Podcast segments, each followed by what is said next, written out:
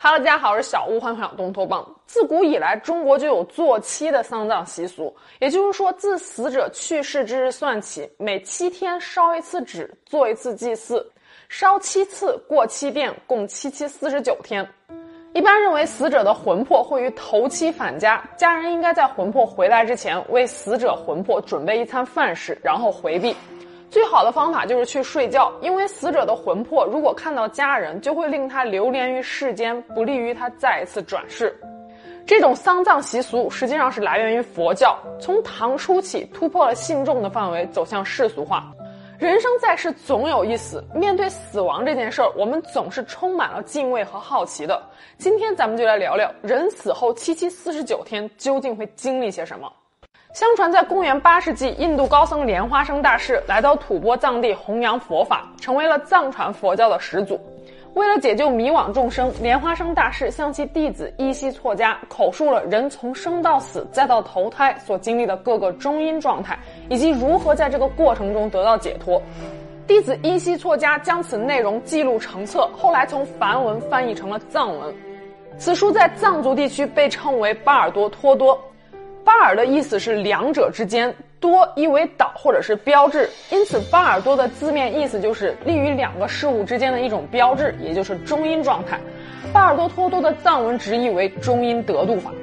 公元八百三十八至八百四十二年，西藏经历了朗达玛灭佛运动，寺院被拆毁，佛经遭到焚烧，僧团解体，佛教僧人或被杀，或流放，或者被迫还俗。三年期间，藏传佛教元气大伤。莲花生大师为了保留这本中阴得度法，用伏藏的方法将其隐藏在了暴流山洞之中，待日后有缘人将其发掘，重新发扬光大。也有一种说法是，莲花生大师用的是石藏，将此经文藏在了某一群人的意识深处，待日后时机成熟之时，他们的智门就会被重新开启，被石藏的经文就会源源不断的涌现出来。二十世纪初，第一次世界大战结束之后，中英得度法神奇般的重新活跃于人世间。一九二七年，热爱东方学说的英国人类学家伊凡斯·温兹博士来到了英国殖民地印度的马德拉斯，在藏族喇嘛桑杜格西的帮助下，温兹将中英得度法翻译成英文出版，并在西方世界引起了极大的轰动。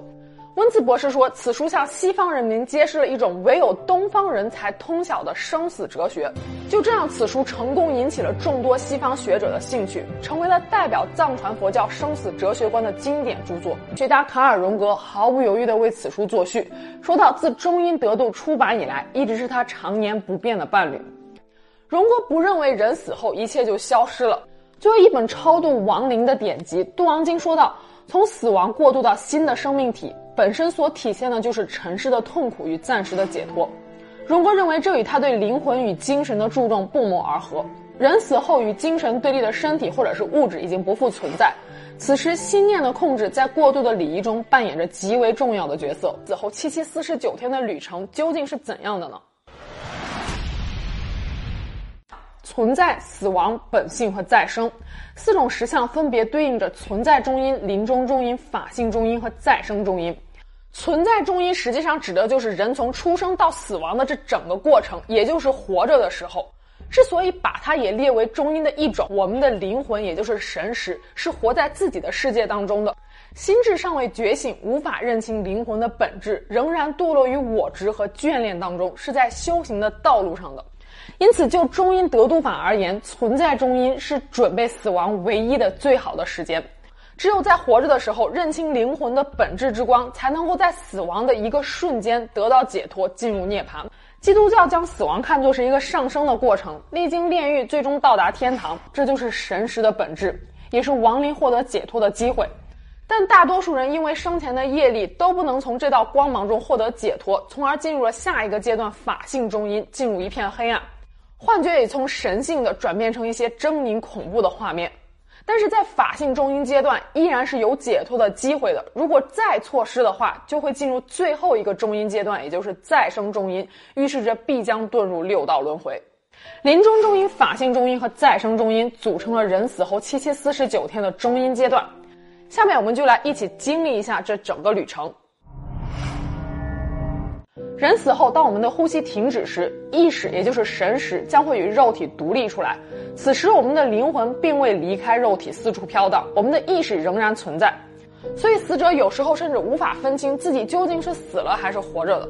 与此同时，死者体内的地、水、火、风四大元素开始消融，眼、耳、鼻、舌、身开始失去功能，意识也逐渐开始瓦解。古印度和古埃及文明认为人体乃至整个世界是由地、水、火、风四大元素构成的，而佛教则在四大元素之外又加了一个空大。我们身体就是四大唯空实在当中的五大构成。具体来说，肌肉骨骼属于地，精液、汗液、血液等属于水，体温、热度等属于火，呼吸和体内运行的气体属于风。一个生命的凋亡便是从地、水、火、风四大元素逐渐瓦解开始的。当地融入水，四肢无力，全身就有如泰山压顶，动弹不得；当水融入火，血液凝固，体液干涸；火融入风，体温逐渐冷却；最后风融入石，意识会在瞬间消失，然后又随即很快恢复。在意识消失的那一瞬间，亡魂会看到一道光，这道光无色无味，纯净空洞，又充满了喜悦。藏传佛教将其称为原初光明，或者是地光明，认为这就是生命的本质，是超越生死的精神之流。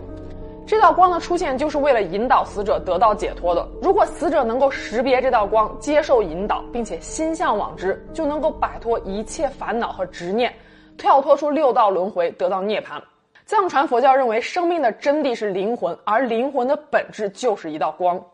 身上有很多濒死体验的人都说，他们在感知死亡的一瞬间看到了耀眼的光芒，但是原初光明转瞬即逝，大多数人都无法清楚地认识到这道光，也就错失了第一次获得解脱的机会。此后进入了一片黑暗的无意识状态，这个状态持续的时间长短不一，一般是三天半，但有的可以达到一个星期以上。接着就进入了下一个中阴阶段，也就是法性中阴。进入法性中阴之后，死者的神识逐渐恢复，他能看到周围的亲人围坐在他的身边哭泣，但是什么都做不了，无法碰触他们，这可能是最痛苦和无助的时刻。此后，神识将会进入一个流动的、充满声光色的世界，生前所有的景象都会融入这道广袤的光明当中。但事实上，这些声光色都并非客观存在的，而是来自于亡灵的想象。越留恋过往的世界，这些幻想就会愈演愈烈，亡灵就越难得到解脱。法性中阴阶段，亡灵会历时十四天，看到藏传佛教的一百位诸神，其中包括四十二位和平之神和五十八位愤怒之神。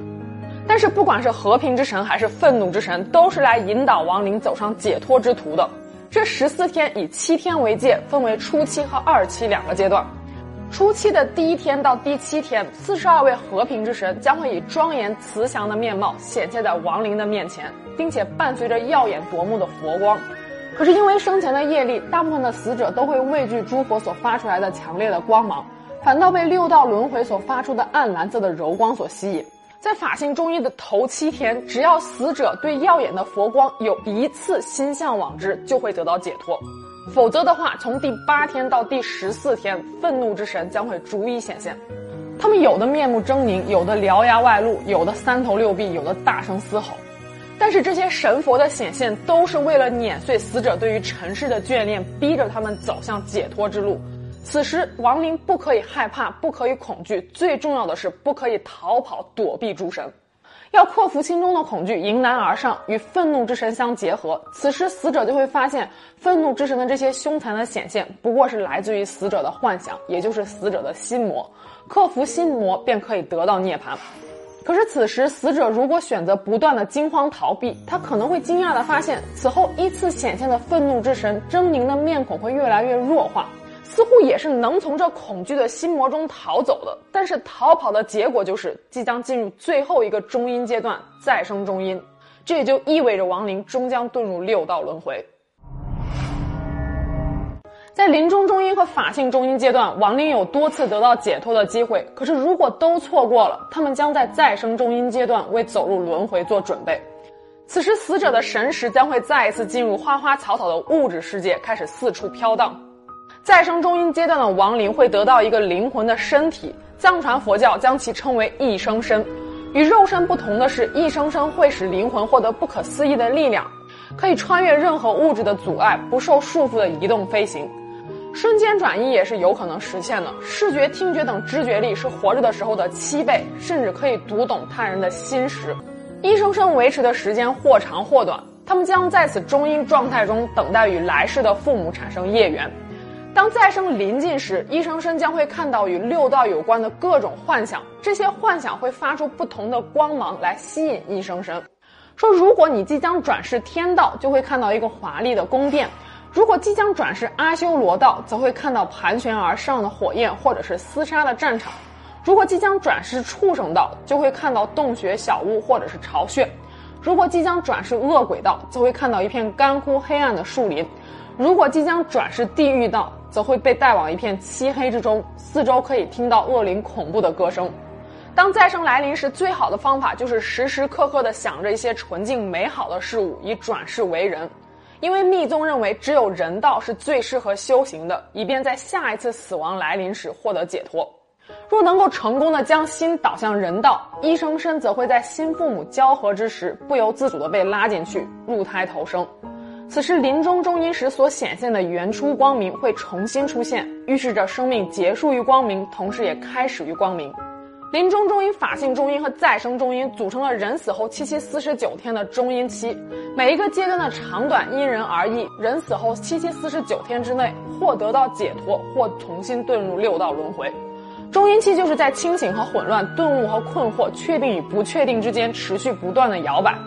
从存在中因，也就是活着的角度来看，我们生活的环境处处都存在着各种不确定性，每一个小小的变化都可能会打乱我们既定的脚步和行为方式，而死后这种不确定性是成倍增加的。因此，在死后中因中，即使是心智再坚定的人，也会感到惊恐万分。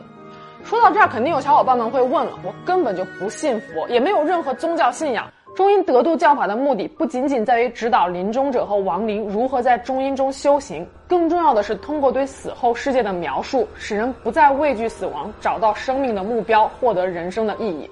整部经书试图对人类的生命做出一个全景式的描述，提供了一个从科学视野之外的人类精神的蓝图。美国精神病学家伊丽莎白·库伯勒罗斯在长期研究了病人临终前的状况和心理活动后发现。平时坚定信念的真正无神论者和虔诚的真正宗教信仰者，在面对死亡时都是非常豁达自在的；而那些平时不拜佛、临时抱佛脚的所谓宗教信徒，以及一些半吊子的无神论者，在面对死亡时都出现了焦虑和恐惧。荣格也曾经强调说，一个对神话坚信不疑的人和一个彻底不相信神话的人，从本质上来讲是一样的。他们都是有强烈信念感、顺应本能生活的人，这样的人更不容易陷入精神危机。所以说，信仰并不是道教、佛教、基督教、天主教中的某个神明，而是你心中坚定不移的信念。中阴得度教法教的不是临终解脱，而是人生在世时必修的功课：如何将信落实到行。法性中阴的第二个七天，五十八尊愤怒之神将会以狰狞的面孔显现出来。这个时候，你有两个选择：面对或者是逃跑。